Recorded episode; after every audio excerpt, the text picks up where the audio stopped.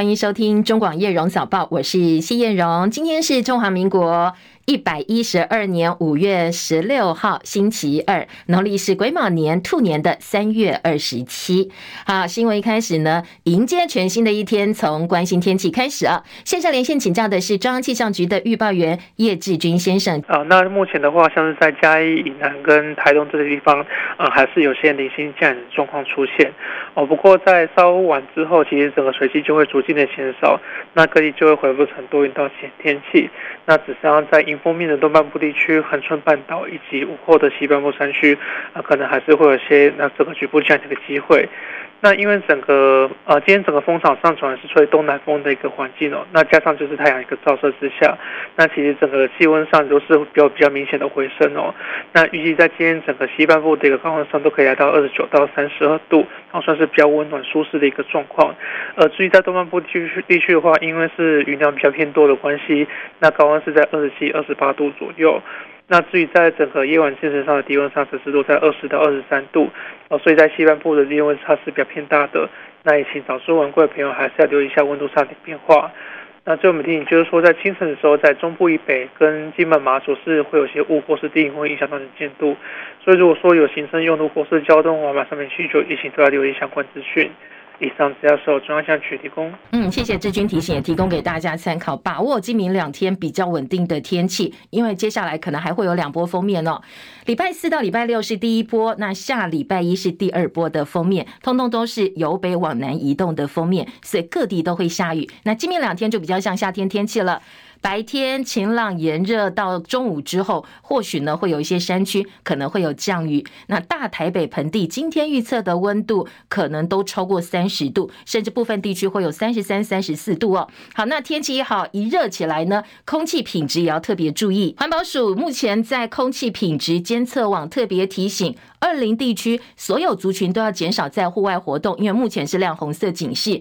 云嘉南地区敏感族群要减少在户外的剧烈活动，现在则是橘色提醒。好，尽量减少长时间在户外活动哦，空气品质不是很好。美国两大党在提高债务上限问题上严重分歧，恐怕会造成美国的债务违约。先前美国财长耶伦就警告说，好，如果状况不解决的话，可能最快六月一号就会有债务违约的问题了。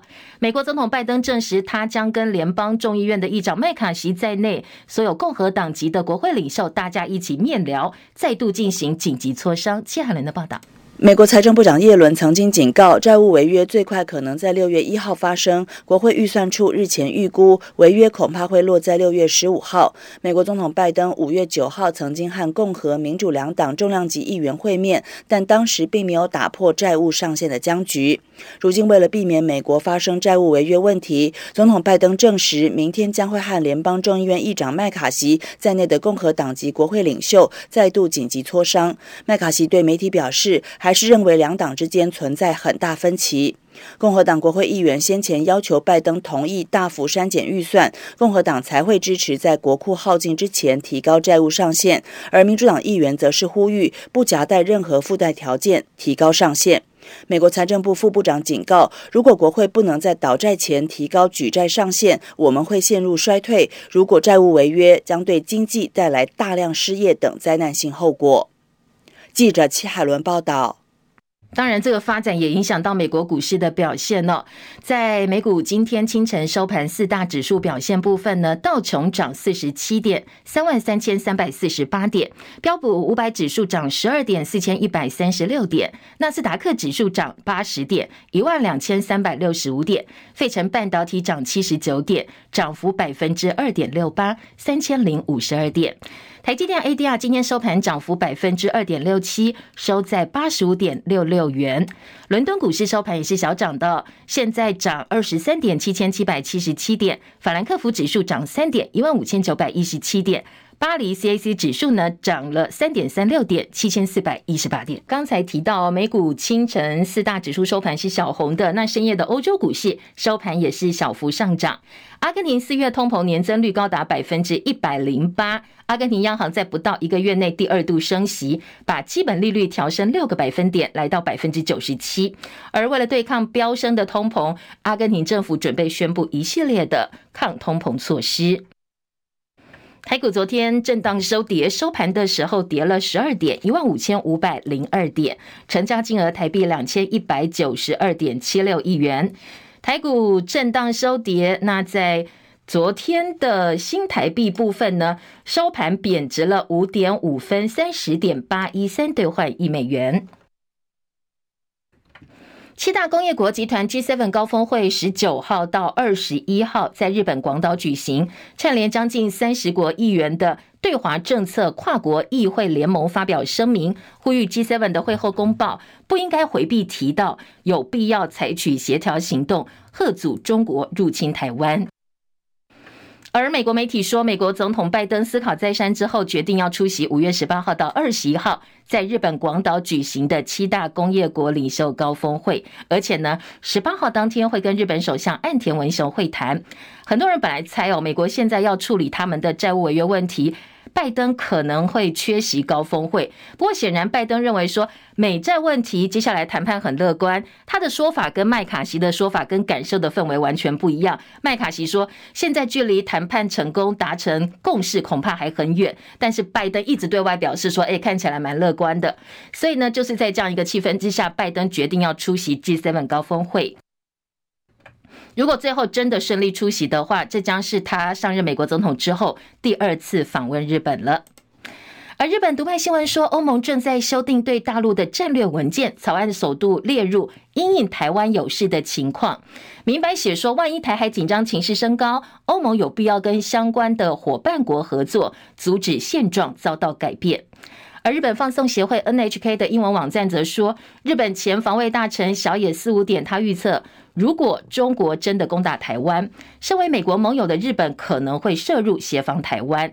他的论点是，如果解放军入侵台湾，美国可能会介入，不管是只提供武器支持呢，或者真正派兵，那最后很有可能会导致美国跟中国之间的军事冲突。所以在任何情况之下，美国政府最后都会寻求日本的帮助。所以，身为美国盟友，他说日本恐怕逃不掉，也会涉入协防台湾。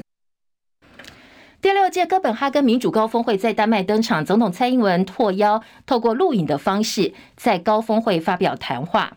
总统说，近年大家都看见威权政权利用错假讯息，还有认知战，在海内外分化民主阵营。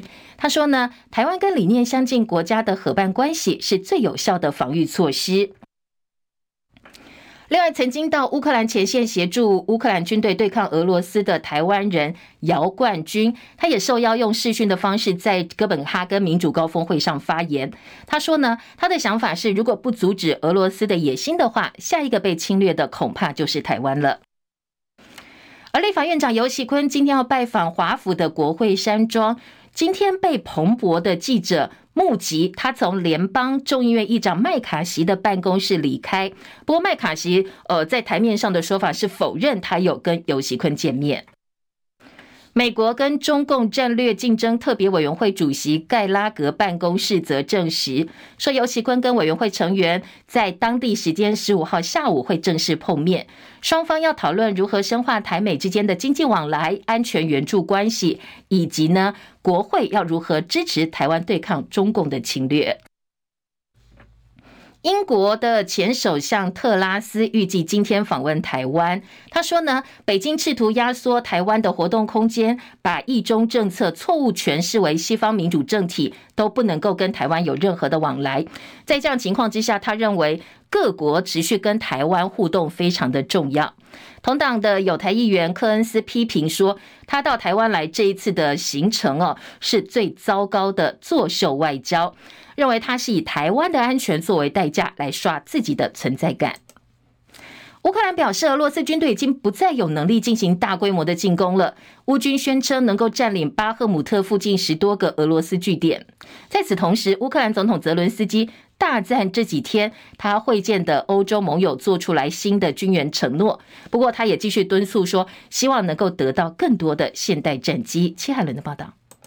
美国有线电视新闻网 CNN 引述乌克兰说法报道，巴赫姆特周遭发生激烈战斗，但俄罗斯在多处发动了进攻，并不成功。乌克兰总统泽伦斯基说，乌克兰正在准备非常重要的反攻步骤。他补充，乌克兰需要更多时间，但不会太多。他拒绝透露具体的日期。乌军声称前线发生了大量炮击，但情况几乎没有变化。乌克兰国防情报局指出，俄军不再有能力进行大规模进攻行动。主要是处于防御状态，但莫斯科目前的飞弹攻击速度能够维持。此外，乌克兰官员说，知道白俄罗斯领导人卢卡申科的健康问题，但不会详细说明。卢卡申科已经一段时间没有露面。另外，美国五角大厦表示，三十一辆坦克已经抵达了德国，乌军将会进行训练，培训计划需要几个月。这些坦克预计会在秋天送到乌克兰。记者戚海伦报道。泰国国会举行大选，投票率高达百分之七十五点二二，写下史上新高。开票结果显示呢，新兴而且具有改革理想的在野党前进党大获全胜。现任总理帕拉育的泰国统一建国党则是惨败，被形容是曼谷之春。前进党昨天在曼谷老城区车队扫街卸票，人潮呢把整个大马路挤得水泄不通。很多选民说，这次在野党胜选，帮泰国带来了新的希望。大多数选民已经受够执政将近十年的帕拉育，所以用选票把军方色彩浓厚的帕拉育给下架了。国会第二大党现在是维泰党，他的领袖是二零零九年曾经遭到军人政变推翻下台的泰国前总理戴克星的小女儿，她叫贝东塔。现在四十二岁前进党党魁皮塔说，他已经开始跟其他在野党展开跨党合作的谈判，要邀请维泰党还有另外四个在野党一起商谈组成联合政府，确保可以成为国会里的多数力量。他说他要当全民总理，不过现在他有有个考验哦，就是他有没有办法取得泰国军方任命的上议院多数人的支持，这是他有没有办法当这个所谓全民总理最大的一个变数。因为泰国军方在二零一四年发动政变之后，把整个议会制度给改掉了，让现在的制度对军政府来讲是非常有利的。根据泰国的选举新制，新任总理从上议院两百五十席跟下议院五百席当中的共同选票，必须要拿下过半的国会议员同意。换句话说，就是三百七十六票。所以，当一政党你拿到的席次如果没有过半，你就必须要跟其他阵营谈判来达成协议。现在上议院席次几乎通通都是军派军方所委任的，所以呢，他们的最后投票结果一定是站在军政府这一边。现在皮塔他有参议院这一道关卡要过，他已经暗示军方不要再阻挡现在新的政府了。他还说，如果有人干预的话，接下来可能要付出沉重的代价。土耳其总统跟国会大选也是一样哦，在昨天呢有结果出来，投票率大概百分之八十八点八四，而海外选民投票率刷新历史记录，高达百分之五十三。土耳其国营媒体数据说，竞选连任的总统埃尔多安赢得了百分之四十九点二四的选票，他的对手基里达欧鲁百分之四十五点零六，所以这两个人的得票都没有过半。五月二十八号要进行第二轮的投票，一决高下。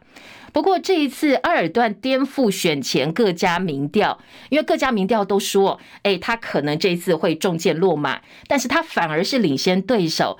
接下来第二轮投票，很多人说对于他的对手。呃，这个基里达欧鲁维系声量来讲是比较不利的，所以再也恐怕已经错失能够扳倒埃尔段的最佳时机了。现在还有一个机会，就是有一位右翼的总统候选人，他叫欧根，他的得票率是百分之五点二八，所以他这一部分的选票变成关键第三方了。他也不可能呃再参与第二轮选举，但是他支持谁，谁可能是最后的大赢家。所以现在包括埃尔段跟基里达欧鲁现在都。都在积极争取他的支持。好，国内最近选战话题持续延烧，比较聚焦的就是国民党到底要征召谁出马挑战二零二四总统大选。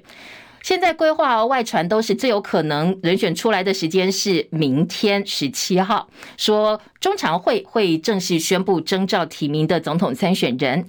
而昨天晚间，党主席朱立伦会见红海创办人郭台铭、新北市长侯友谊，向两个人说明这一段时间的征询还有民调结果。好，今天早报哦，联合报说呢，昨天晚间六点多先会见郭台铭，晚上七点再见侯友谊。不过三方对于外界问说，哎，那你见了聊了什么？气氛怎么样？大家都三缄其口，没有多做说明。昨天很多媒体也守在呃外传的现场哦，说党中央啦，或者是其他可能的点，但是没有任何人拍到。联合报引述国民党高层人士的话说，根据目前所有的民调数据，还有党中央调查县市长立委结果，通通都是新北市长侯友宜胜出。所以呢，现在国民党透露出来的口风是，征召侯友宜应该没有悬念。不过也有挺郭人士说，反正最后名单公布之前呢，两个人都还有希望。党内中常委也在进行角力，立委陈玉珍说，有三分之二的中常委支持红海创办人郭台铭出现。好，这样一个说法，也有很多人说他是利用这样一个风向在对党中央施压，还传出中常委沈智慧在中常会连署提案，要建请朱立伦征召郭台铭成为总统提名人。如果结果不如预期的话，可能挺郭派会强势翻盘，所以挺侯派的中常委也表示说，现在新北市的议长蒋根煌已经呢本来在国外哦，现在提早回国了，就是要反制所谓挺郭派的翻盘动作。那在昨天，包括挺郭派、挺侯派都透过媒体表达出自己的立场。郭台铭昨天是到苗栗县议会拜访议长李文斌，那也跟议员们进行了座谈。昨天在议长部分呢，李文斌是公开表态力挺郭台铭，代表国民党参选总统。昨天郭台铭不断的被媒体问到说：“哎，现在外传说国民党中央可能会征召侯友宜哦，那你自己怎么看？”他倒是非常有信心哦，他说他有百分之九十九点九九九九的信心。详细内容在广告之后回到现场。好，刚才有提到，现在呃政坛盛传说国民党已经拍板了，接下来就是要征召侯友谊。所以郭台铭呢，面对这样一个风声，他昨天倒是信心满满。他说呢，他有百分之九十九点九九九九的信心。那媒体接着问，好，那万一万一哦，最后百分之零点零零零一，如果不是征召你的话，你会不会去支持侯友宜呢？他说，请大家放放心哦，一定会团结。来听听看他是怎么说的。我们再三讲过了。团结都不一定赢了，更何况分裂。这个我们一定会团结，放心。我觉得只要青年做得好，节省的预算，我们八千多少八千多亿的什么前瞻预算，什么疫呃防疫的预算，这个预算只要省一省，我觉得包括到零到六岁国家养，我再三一直在强调，这不是一个社会福利问题，是一个啊。国安问题，我觉得国家没有这个年轻人就没有希望，所以这个国家我一定做得到。很努力拼的目的干什么？就为了我们下一代。我们为什么要维持和平？也是我们下一代。我郭台铭承诺一定尽全力啊，给一个不一样的台湾，请大家支持我，谢谢。好，其实郭台铭之外呢，他自己说百分之九十九点九九九九的信心是学柯文哲的，因为呢前两天柯文哲说他自己参选总统到底的几率是百分之九十九点九九九九九。那台湾民众党主席柯文哲十号深夜曾经跟郭台铭会晤，昨天柯文哲在接受媒体访问的时候，他也对外多透露一点两个人当时的对话内容。他说，郭台铭对国民党征召结果，对他表示说，他有八成的自信。他也觉得说，哎，你又搞不清楚人家的游戏规则，到底自信从哪里来哦？不过呢，他也解读说，郭台铭去找他，其实最主要的目的，应该是要向国民党证明说，你看，我有整合柯文哲的能力。不过，柯文哲在节目表示，他认为自己跟郭台铭合作的机率并不高。要被没那个主持人接着问说，那如果说国民党提出用副总统、行政院长等条件来跟民众党谈合作，可不可以接受？有没有其他合作的可能性？柯文哲说，那就等他来吧。哦，没有，呃，这个表示可以或者是不可以，保留了一点空间。郭台铭前天公开跟前高雄市长韩国瑜十指紧握的同框照，好，这个照片一曝光，有眼尖的知名图文作家萧银灯立刻发现怪怪的。所以他就说，这是郭台铭为了拉拢韩粉、韩国瑜的支持者，不惜 P 图造假，说整个背景呢，这个不太自然。而对此呢，郭台铭办公室只表示说，双方碰面是事实，他们解释，因为地上有一些杂物，所以确实哦做了一点修图，但是在呃两个人见面的部分是真的，也没有图片造假的问题。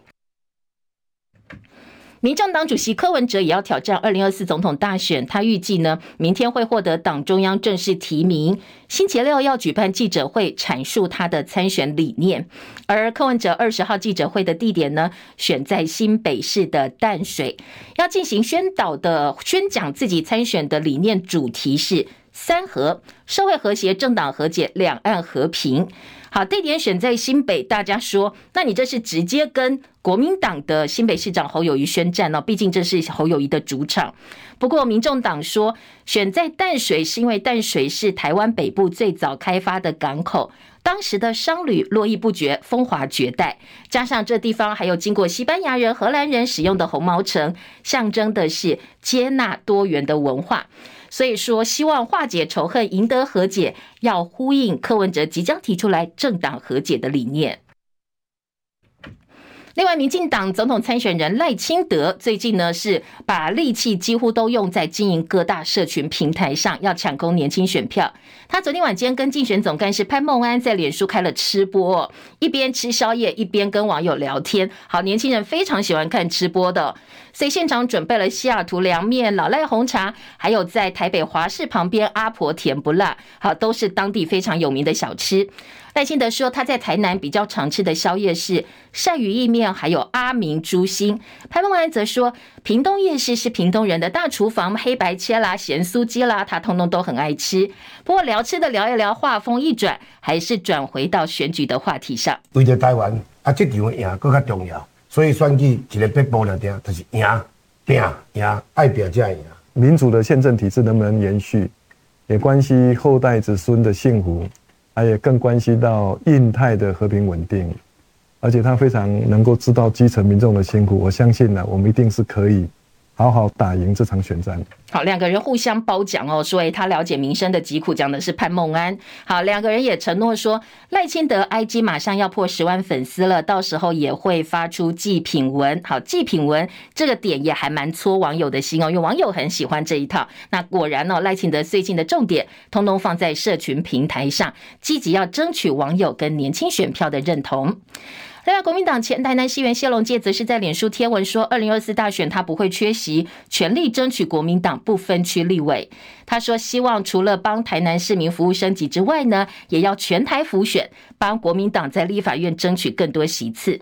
另外，国民党台北市员游淑慧在市党部主委黄吕锦如不断劝说之下，点头了，他要代表国民党挑战台北市立委第二选区，所谓的艰困选区哦，大同南士林民呃南士林民进党市员王世坚的选区。昨天王世坚表示欢迎游淑慧，说呢，对方才貌双全，这是一场君子跟淑女之争。终结新复发的公安意外，酿成了一死十伤。昨天立委南下考察，针对紧急应变措施，终结提出了暂时的方案，说会全面把人工控制面板打开，让随车员遇到危险的时候能够立刻操控，也会跟乘客宣导不要乱压乱按。不过昨天早上在台中市议会质询的时候，中捷总经理庄明聪差点失言，他口误说：“哎呀，我们倒霉。”后来大家觉得啊，你怎么说这件事情是倒霉呢？态度不对哦。后来他紧急改口说：“我们要面对，我们倒霉，不能说我们说我们遭遇到了，我们要面对。”所以他们也借此机会来修改他们的相关的标准作业流程。倒什么霉啊？有讲吗？这种有我有听到啊。可以用倒霉来来这个形容他现在的心情吗？议员若这样，我我再次郑重的道歉。好，马上道歉，连连道歉哦。中捷前代理董事长林良泰日前在记者会要求大家来帮中捷团队拍拍手，肯定他们漏夜抢修。好，这样场合说这样拍拍手的话确实适当，所以上周五他也付出代价，请辞获准了。所以昨天总经理一发现自己失言，立刻连声道歉。新复发台中建案文心爱悦砸吊臂砸中捷运车厢，造成了乘客伤亡惨重。现在各县市政府开始全面清查了。新复发多处建案被停工。新复发昨天傍晚也发布了重讯，说确实全台新增十个案子被停工，新增裁罚两百零六万。最近呢，只要开始呃做一些盘点之后，就会提出复工的申请。其他今天在早报的内容还包括了，嗯，有之前的。反核大将童子贤的和硕董事长，他提出希望能够重启核一跟核二，跟他先前反核立场不太一样哦，引起相当多讨论。再生医疗法以及周休三日的话题，还有下月电价要今天正式开始了，接下来会不会再调水价呢？大家荷包要不要再这个受一层哦？今天在早报都有相当多的报道，等一下在广告之后回到现场，一一带大家来关心更多的民生话题。中广早报新闻。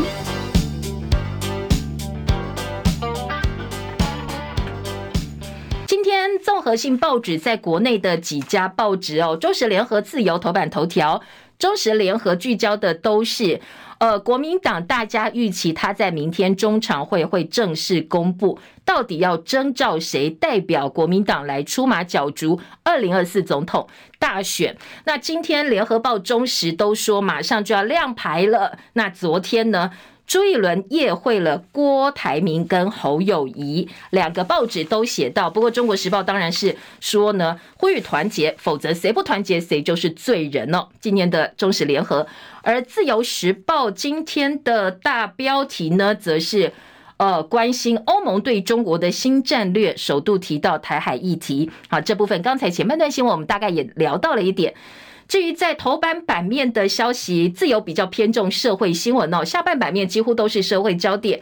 至于中时联合呢，还包括了曼谷之春、泰国国会大选变天，两个报纸都放在头版下半版面，内页都配合了几乎一个版面的分析。最主要就是，呃，执政的政府呢，多年来执政已经失去民心，加上年轻选票希望改变，所以主导了这次大选的一个结果。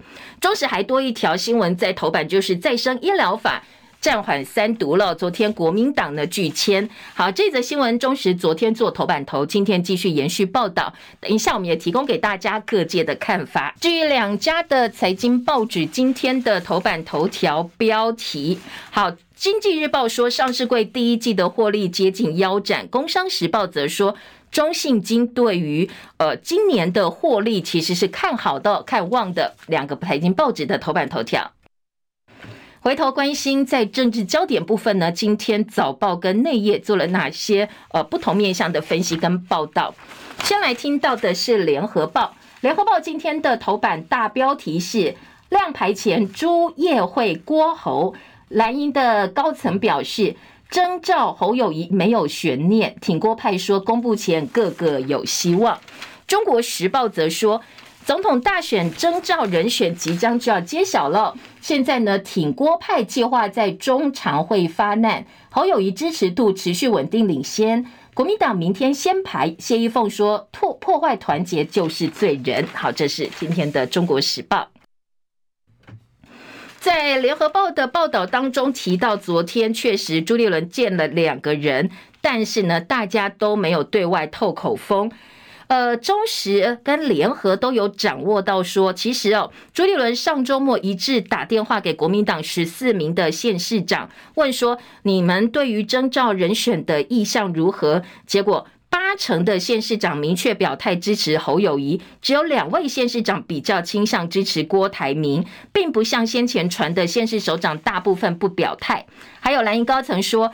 二零二二年，我们需要郭台铭的时候，他在哪里？当时还有县市长去找郭台铭，但是呢，郭台铭都呃冷回说：“哎，我现在不参与政治，我心冷了，不管政治。”所以现在县市首长也回过来说：“我需要你的时候，你又不在，那现在我怎么可能挺你呢？”还有国民党秘书长黄健庭也打电话给区域立委跟不分区立委，有将近九成的立委支持征召侯友宜。那先前立委陈玉珍说挺郭的立委有十六个，不过呃，在昨天党中央开工作会议的时候，大家都纷纷问说，哎，这十六个到底是谁？那谁谁谁有没有？是谁接到陈玉珍的电话？都很好奇哦，这十六个人到底是谁？党高层说，在国民党内参民调当中，郭台铭没有赢。县市首长、立委大多支持侯友谊，这些客观数据难道不能够说服郭台铭吗？所以呢，周杰伦昨天见两个人，就是把所谓的相关数据亮给他们看，告诉他们说，呃，我们来验证结果，确实就是征召侯友谊哦。但是挺郭派认为说，呃，其实这党内的民调跟干部评鉴，如果打平的话，最后征召提名谁，名单不公布都不知道，所以并没有因此说好吧，好吧，那我就这个退让了。而且联合报还点到说。现在今天跟明天，挺郭派已经把国民党中央前面的人行道跟地线道路的路权都借好借满了，所以党中央一觉得啊，路权被借走糟了，到时候会不会有比较大规模的一些街头行动，开始紧张，已经来不及了。所以已经申请警力维安。台北市警局说，今明两天国民党前的路权是被韩友会借走的。明天八德路旁边的空地大楼呢，则是郭台铭申请的使用权。好，这个是警方的说法。另外，中国时报延续他们向来的立场，就是持续挺侯友宜哦。所以今天包括头版头条，包括三版，整个基调就是走这样一个路线。在头版说，外传朱密会侯友宜跟郭台铭党内下封口令。侯友宜是最强母鸡，蓝营必须要维持团结，提名最强战队。战队呢，希望郭侯能够进行一场君子之争。另外，内页三版《中国时报》说，侯家军准备好了，最强母鸡信心不动摇。说呢，呃，中常会本来就已经授权给朱立伦征召，如果再搞决议的话，哦，就是让别人看笑话。下半版面记者特稿也说，中常会早就赋予主席权力。朱选之人就是朱立伦选的人，是符合国民党的征召规则的。好，当然这个也呼应了先前这个外面所盛传的，国民党几乎就已经定调了，是征召侯友宜没有问题。在今天的这个自由时报呢，则说现在蓝营总统参选人马上要亮牌了，两派交锋白热化。挺侯派强调不尊重党就是破坏团结的罪人，如果想要推翻的话，就是架空党主席。而挺郭派呢，则是要连署叫朱立伦征召郭台铭，说呢彰化县议会议长还发动全台议长连署挺郭台铭。现在在呃自由时报的报道说，其实国民党内可以分得很清楚哦。蓝营立委跟地方首长挺的是侯友谊，但是议长跟中常委比较多支持郭台铭，所以双方其实是各自有拥护者的。听了郭台铭，听了侯友谊两派阵营的说法，来听听看哦，今天媒体的看法。联合报在三版版头直接说。征召先排之日，该承担的要承担。团结这个紧箍咒框住蓝营，郭台铭参赛必须赢到让侯友宜心服，而最后选择谁，朱立伦有责任对外说清楚。好，今天的联合报说，提名主导权就是在朱立伦跟党中央。你征召最重要的目的是为了团结胜选，它不像初选哦，初选全民调或党员民调三比七、七比三，游戏规则一清二楚，一翻两瞪眼。现在你决定。采征召，让非党员的郭台铭有机会纳入，否则你一不要走征召的话，郭台铭连选的资格都没有，因为他不是国民党党员。你既然走这一条路，就算没有白纸黑字的游戏规则，你要有能够让人信服的客观依据，民调是最重要关键。所以呢，党中央在公布人选的同时，你必须要对外界做出清楚的说明，一点一丝一毫的掩饰都不能哦。因为胜败论英雄，结果论，你回头去检视过程有没有大公无私，有没有真的为了团结胜选，有没有为了之后的整合付出心力？万一落选一方当事人能否兑现承诺，团结支持最后提名的参选者？这些答案马上就要揭晓了。在过程当中有私心的，或者是你是大公无私的，都会一一接受检视哦。该承担的就去承担，那该负责的也要一体承受。联合报另外有提说，现在蓝营立委好焦虑啊，因为党主席朱立伦不断强调，我要提名一组最强的战队。好，什么叫最强战队？你怎么安排？怎么找的？有谁？真的所有立委都不知道啊。答案就在朱立伦的脑子里。有不具名的立委说，现在各种传言风声意义都不大，党内浮现的焦虑氛围也很正常，因为不管谁出现，党内小鸡哦，其实虽然各有拥护，但是大家最后都想看到的是团结。不团结，就像刚才我们前半段新闻听到郭台铭说，不团结都不一定赢了，那团结都不一定会赢了，更何况不团结呢？所以希望两个人能够携手合作，全力争取胜选的目标。好，另外在呃这个整个中常委的部分，沈智慧提案征召郭谢依凤喊话破坏团结是国民党罪人，两个人现在是不同两派哦。除了蓝营方面，今天早报也报道了昨天呃赖清德直播吃播大啖美食，公布潘孟安是他的竞选总干事，各报都有哦。自由时报也说放在版头三版版头。赖清德摆宵夜登坛拜将，总干事潘孟安上线。他说他相信潘孟安的本领，也觉得自己一定会赢得选举。好，这是自由的大标题。中时就说人民生气了，因为有一份民调说过半民众不支持民进党二零二四完全执政。呃，台湾民意基金会的最新民调，五成一民众不支持民进党二零二四完全执政。基金会董事长尤一龙说。民进党经执政七年之后，现在有过半数的民众表态，不要再让他们完全执政。对于目前的执政党来讲，是最直接的抗议，也代表民进党明年说总统当选国会过半的美梦可能会变成噩梦。民众党说这个是民怨的骨牌，要推倒蔡政府了。好，这是民意基金会台湾民意基金会的最新民调。另外一个话题是蔡赖清德抛设专案办公室，在野党说，你又要豢养仇庸人士了吗？赖清德前天到基隆抛出说，只要他当选之后，在行政院设立专案办公室，推动地方建设。不过在野党说，你执政七年多，成立了多少个专案办公室？结果什么问题都找不到解方，就是有一堆的办公室。最后呢，变成口号治国，只是把办公室变成你安插人事、豢养跟酬庸的地方而已哦。好，中国时报的报道。讲到这么多的办公室，其实今天在内页新闻哦，还有另外一个话题是国家队哦，我来帮大家找一下哦，说呢，我们现在又要成立好多好多个国家队哦。呃，诈骗啦、打假啦，什么通通都有哦。好，等一下再提供给大家，我暂时找不到哦。说呢，这么多的国家队，琳琳琳琅满目，各个议题都成立一个国家队，最后真正的问题又没有解决。好，这跟专案办公室有异曲同工之妙，设立了很多的这个叠床架屋的一些架构，但是真正到问题的核心，我们又好像没有看到这些钱丢下去之后有什么样具体的成效。另外，在政治议题之外呢，今天的自由时报头。版头条关心的则是欧盟对中国大陆的新战略，现在提到台海议题了，强调伙伴必须要共同合作，阻止片面破坏现状，跟中国经济关系采取风险，半导体等领域对中国实施管制。好，这个是呃欧盟呢。日本读卖新闻的报道说，欧盟首度把台湾紧急事件纳入他们新版中国战略草案当中，强调涉及台湾紧急状况的时候，伙伴国家必须要共同合作，阻止台海现状被片面的破坏。里头也特别提到了半导体，说欧盟将在半导体、人工智慧跟太空科技等领域对中国大陆实施管制。这个是自由时报今天的头版头条。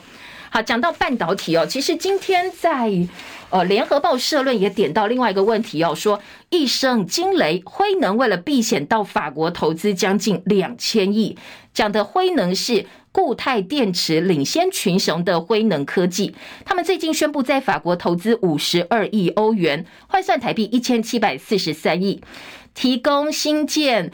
电动车专用电池的超级工厂，法国总统马克宏还特别到当地去宣布这个消息。辉能执行长在现场说，董事会因为政治因素不想在台湾扩大太多太大的产能。他说：“我们不再是一家台湾公司。”好，这话把大家吓坏了。我们的大厂竟然跑去外面说，我们不再是台湾的公司。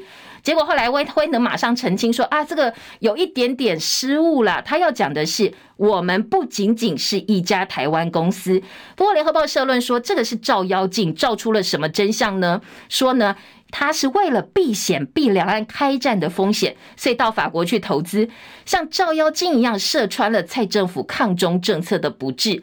先前记不记得哦？股神巴菲特他撤出台湾，呃，这个把他买的台积电 AD 股票、ADR 股票卖掉，就是因为呃，他觉得当然台积电很好，但是呢有更好的选择，干嘛不去选别的？毕竟我们的风险太高了。所以联合报今天社论从辉能到法国去投资建厂，来看看说。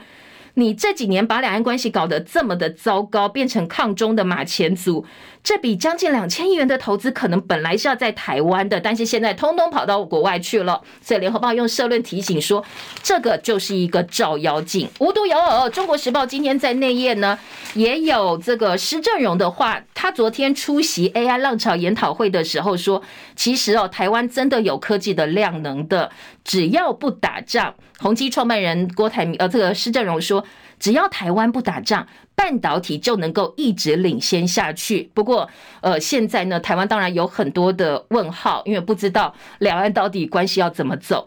台湾不缺人才，缺的是舞台哦。现在希望两岸和平能够延续下去，当然对于我们的整个经济发展才是最好的一个方向。这个是呃各个报纸无独有又提到了我们的半导体产业的一个前景，跟国家安全或者两岸关系其实是密切相关的。好，再来听到还有癌症朋友非常关心的这一则话题哦。今天的中时五版联合报的二版说，我们有重粒子的这个癌癌症中心，北荣的重粒子治疗中心正式启用。昨天呢，北荣成立了重粒子治疗中心，台湾第一座，花了四十五亿元。这是呃台北荣总重粒子癌症治疗中心，经过十四年在四任院长接力规划之下，哦，昨天举办了开幕式，希望提高国内医疗水准。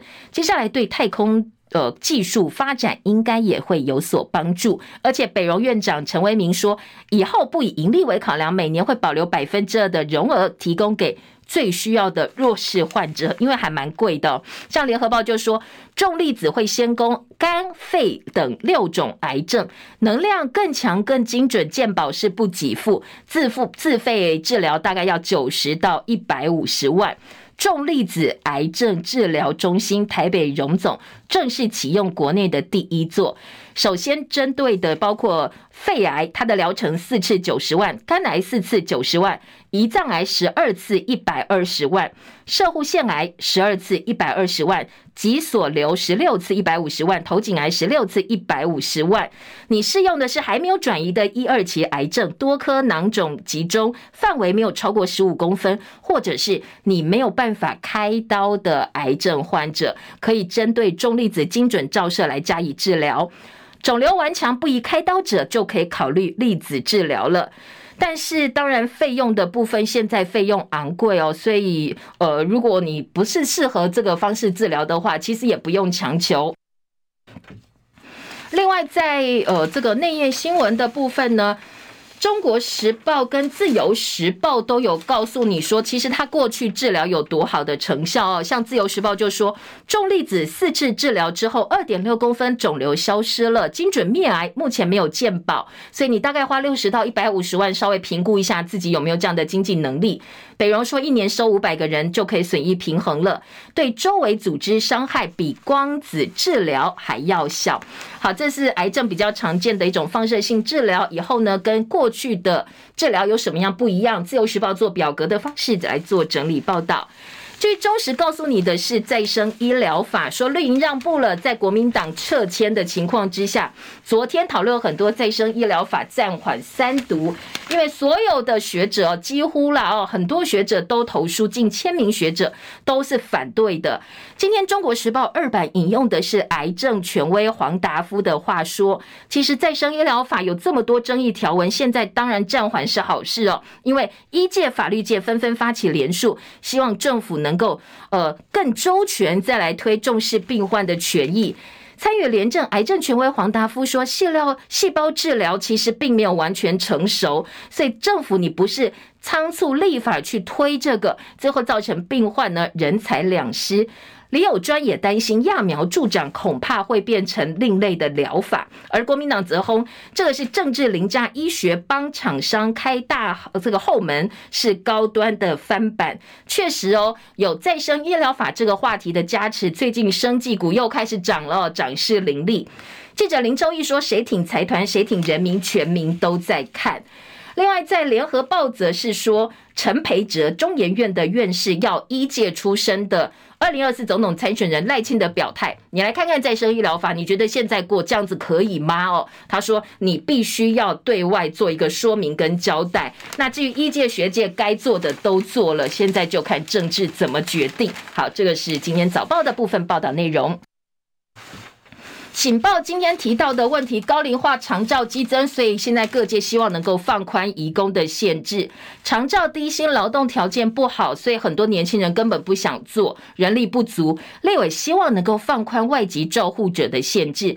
现在要请外籍的长照或看护，其实门槛还蛮高的，所以今天警报说希望能够放宽相关的限制。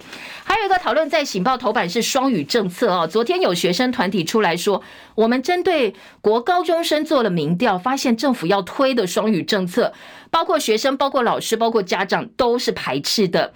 超过五成学生说：“哎，双语教育没有让我英文变更好，反而是你要求大家用英文去上数学、去上社会、去上自然，英文都已经听不懂了，里面还要讲自然，还要讲数学，结果把数学跟自然、社会全部搞砸了。不止英文不好，各科都不好，因为根本听不懂啊。所以呢，也不认为英文会提升其他学科的兴趣。所以昨天全教总理事长侯俊良说。”政府现在的双语政策应该全面暂停哦，你不要再用英文能力来珍视其他专业领域的老师了。接下来可能会加剧的是城乡差距。当然有英文很好的同学，他就越来越好，每一科都很好。但是英文不好的同学，他每一科都被拉得很烂哦。所以希望能够全面检讨双语政策。联合报也说，双语赶鸭子上架，在第一现场其实都是做半套，因为政策推两年，金城老师也很怕大家听不懂，我教学进度被拖了，所以都是先用中文教完一遍之后，最后一节好吧，要双语教学，最后一节我来双语教学好了。那超过六成的中学生说，双语已经影响我的学习进度。用不熟悉的语言上课，最后两头都落空。学生团体说，希望能够优化现在的英文课程就好了。学界说，英文你又要推双语，呃，中文、英文，然后你又要推本土语言，其实你要的太多了，根本没有办法通通做到。挺双语者说，欧盟的经验是，我即便推双语，也不会排挤到母语。好，这是双语政策哦。今天。呃，包括《醒报》、包括《联合报》都蛮关心的，版面给很大。还有一个是缺药的问题哦，软便剂缺药，健保支付调高一倍。好，如果有这个便秘困扰的人，对于氧化镁应该是蛮熟悉的。但是，呃，软便只是用药，氧化镁大缺货，健保价格太低了，所以厂商根本不想要生产。昨天健保署说，六月开始呢，氧化镁健保支付价提高一倍，每粒从零点一六块调高到零点三二块，希望能够解决缺药的问题，好，这也是今天早报哦来提供给大家做参考的。好，再来立法不明确，TDR 冤狱侵害人权，金管会说 TDR 不必修法，不违宪，不违反人权，但是法界担心说，呃，很多投资人炒作 TDR 被法院判刑定谳，现在后续很担心哦，证交法修法公听会上担心会有冤狱国赔的问题，也会让很多无辜的民众受害。好，这是今天的中国时报。周休三日，昨天呢，在呃引起很多讨论之后。半导体业者现在缺工非常的严重，所以他们说不乐见再缩短工时。但是东吴大学的校长潘维大说，我们东吴可以先来试试看，变成国内第一间周休三日的大学。教育部说，你要小心教学老师的授课跟学生的学习需求会不会受到排挤。不过很多学者说，你把国定假日还给我们劳工先吧。哦，你讨论到周休三日，低薪的问题也没解决，国定假日被你拿掉又不还来哦，所以你这个时候讨论周休三日，好像有点还不会走路就开始学跑了。那产业担心竞争力会受到影响。和硕董事长童子贤说，台湾减少碳排必须要排列的是能源的黄金组合，他主张重启核一厂跟核二厂。不过昨天行政院的副院长郑文灿说，社会不会走回头路，而经济部。部长王美花则说：“燃料棒的问题你先解决啊！现在呢，你拿不出来哦，也是，然后核废料没地方丢，这是台湾使用核能最大的问题。大家比较关注的是，童子贤年轻的时候他是反核文青哦，他说现在最重要并不是反核能，而是要减少碳排。这么多年过去了，反核是以前的核心理念，但是现在时代已经不一样了。谢谢大家收看收听，我是谢荣，也祝福您今天美好顺心。离开教室前记得帮叶荣按赞分享，拜拜喽。